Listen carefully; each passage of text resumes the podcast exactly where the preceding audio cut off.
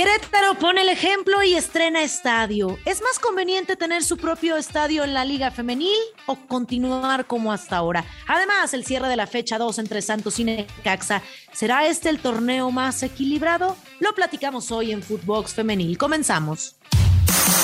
Footbox Femenil, un podcast con las expertas del fútbol femenino, exclusivo de Footbox. Hola, ¿cómo están? Los saludo con mucho gusto. Soy Brenda Flores. Bienvenidos a Footbox Femenil, un podcast exclusivo de Footbox, donde tratamos todo, todo lo que tiene que ver eh, con fútbol femenil. Hoy, 19 de enero del año 2022, lo invitamos para que se quede con nosotros y nos escriba a través de nuestras redes sociales, nos siga a través de Footbox y en arroba Brenda Flowers R, platicando del tema fútbol femenil de la Liga BBVA MX eh, femenil que ya arrancó. Estamos en la jornada número 2 con muchas sorpresas, mucho que analizar, muchas cuestiones, jugadoras que han sido destacadas durante la primera fecha, durante esta segunda fecha pero vamos a platicar hoy de el gran ejemplo. Querétaro es el equipo que pone el ejemplo. Más adelante le diré de qué se trata porque también tenemos el cierre de la fecha número dos, un partido interesante después de lo sucedido en el clásico capitalino con debut soñado para Katy Martínez haciendo la única anotación, el Pachuca que consigue también su primera victoria y efectivamente fue ante el equipo de Querétaro. ¿Cómo luce el nuevo Estadio Olímpico de Querétaro? Bueno, se preguntará usted, ¿de qué está hablando Brenda Flores? Bueno, sí, Querétaro pone el ejemplo con su duelo frente al Pachuca correspondiente a esta fecha 2 del torneo Grita México Clausura 2022. Gallos Femenil inauguró lo que será su nueva y exclusiva casa. El estadio forma parte del complejo deportivo cultural Centro Alameda, cuenta con un restaurante bar, un palco de honor y además un palco de transmisiones. Tras esta renovación, el nuevo Estadio Olímpico Alameda, antes eh, llamado el Estadio Municipal, ubicado allá en la capital de Querétaro y que también forma parte del complejo deportivo cultural Centro Alameda, bueno, pues ya listo para recibir a los deportistas, las competencias, los espectadores y además albergó el juego entre Gallos Femenil y el equipo de eh, Pachuca. Y bueno, ustedes se preguntarán eh, ¿qué, ¿qué, es este estadio, en qué consiste, qué capacidad tiene. Bueno, es un inmueble que tiene una capacidad para 4.500 espectadores, espacios para 26 sillas de ruedas, dos asientos para acompañantes para cada uno. Cuenta con un restaurante bar, con este palco que ya les decía, el palco de honor, el palco de transmisiones, construido en 21.116 metros cuadrados. Sí, ahí nomás, 21.116 metros cuadrados y además requirió de una inversión superior a los 126 millones de pesos. Y además bueno, el Instituto del Deporte, esta recreación del estado de Querétaro, informó y dijo que este estadio va a permitir entrenar, formar deportistas de alto rendimiento, tiene un campo multidisciplinario para 16 deportes olímpicos, pistas de tartán para atletismo, gimnasio, área de fisioterapia, polideportivos y canchas de usos múltiples. Según esta Comisión Nacional de Cultura Física y Deporte, bueno, pues este estadio se va a ubicar en, en el top 10, en los mejores.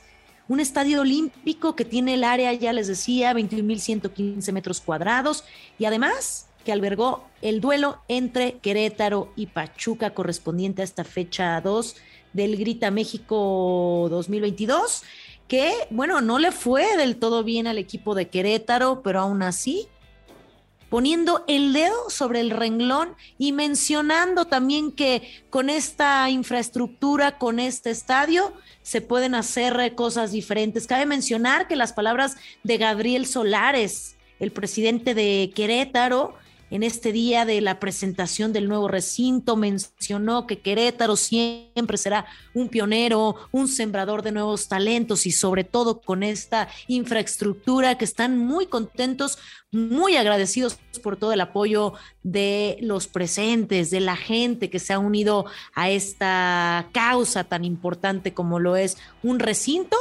para promover el deporte y sobre todo el fútbol femenil. Y vamos a escuchar las palabras de Mariana Gutiérrez, directora de la Liga BBVA MX femenil, hablando referente a este tema, a este estadio, a los avances que se han tenido en la Liga femenil desde su creación en el 2017, para ser eh, precisos, en los últimos días del 2016 hasta la fecha, y ahora con un paso agigantado como lo es eh, con este nuevo recinto. Vamos a escuchar a Mariana Gutiérrez. La familia de la Liga MX Femenil, Gobierno del Estado de Querétaro, Comunidad Queretana y todos los miembros de Gallos Blancos, encabezado por su presidente Gabriel Solares, a nombre de nuestro presidente ejecutivo Miquel Arriola y a título personal, es un honor atestiguar la inauguración del Estadio Olímpico Alameda la nueva Casa de Gallos Blancos Femenil. La familia de la Liga MX Femenil y su industria sigue creciendo, madurando, evolucionando. Las inversiones en infraestructura, tecnología, en competencia y en el desarrollo de las y los profesionales nos siguen encaminando a nuestro propósito, ser una liga autosustentable. Enhorabuena, Gallos Blancos.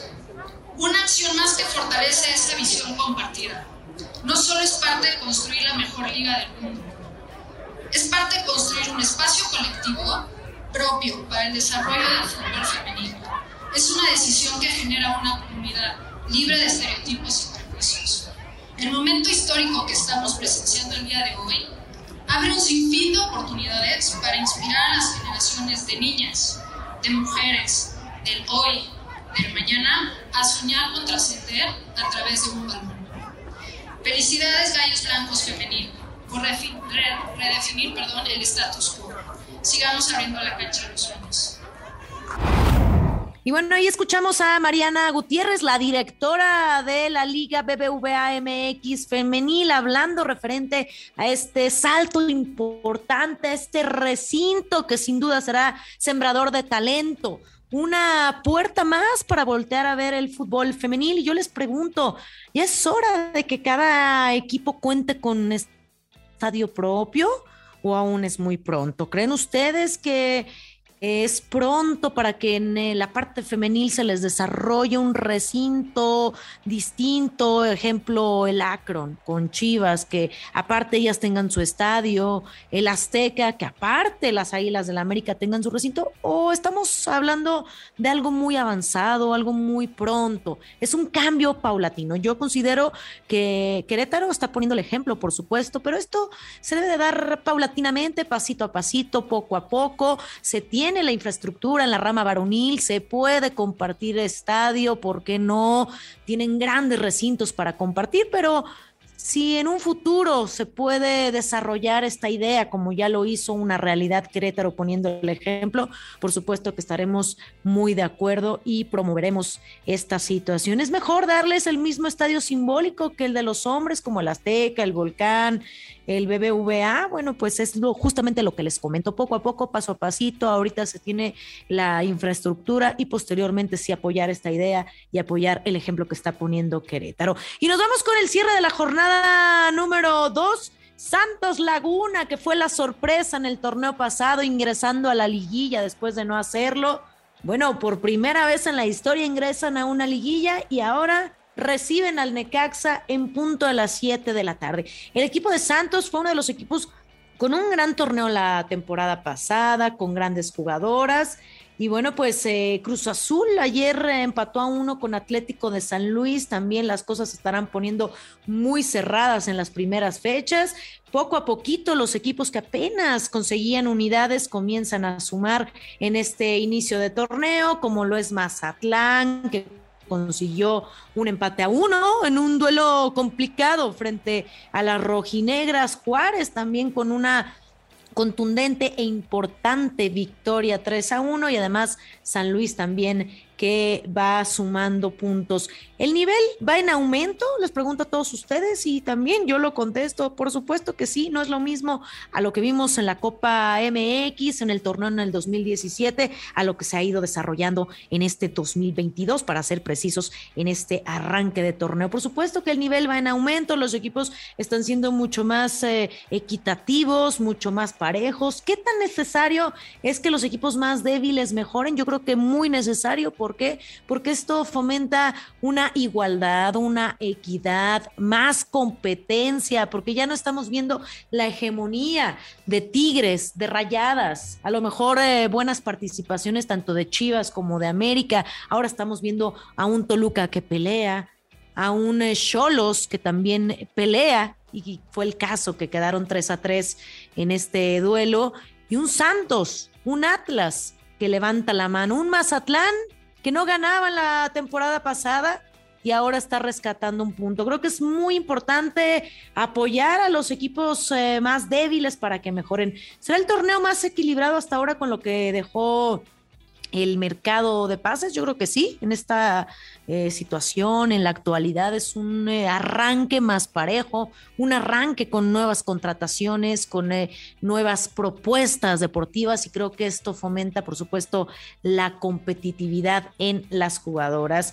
Muy contentos, muy contentas de este cierre de la jornada número 2, de este arranque del torneo Clausura 2022, de lo que nos ha dejado. Pachuca, un equipo prometedor que fue goleado en la primera jornada, bueno, ahora retoma y vence al equipo de Querétaro. Así la situación, hay que analizar a detalle, hay que seguir apoyando, por supuesto, este tipo de ejemplos que pone el Querétaro con el nuevo recinto y sobre todo a los equipos para que se sigan reforzando de la mejor manera con extranjeras. Buena noticia que ya se permiten las dos extranjeras por equipos y creo que esto será sin duda un fútbol mucho más globalizado. Así la situación, Querétaro poniendo el ejemplo en su duelo frente al Pachuca, correspondiente a esta fecha 2 del Grita México Clausura 2022, aún con derrota, estrena su nueva casa y levanta la mano, les dice a los demás equipos, aquí estamos, hagan ustedes lo mismo.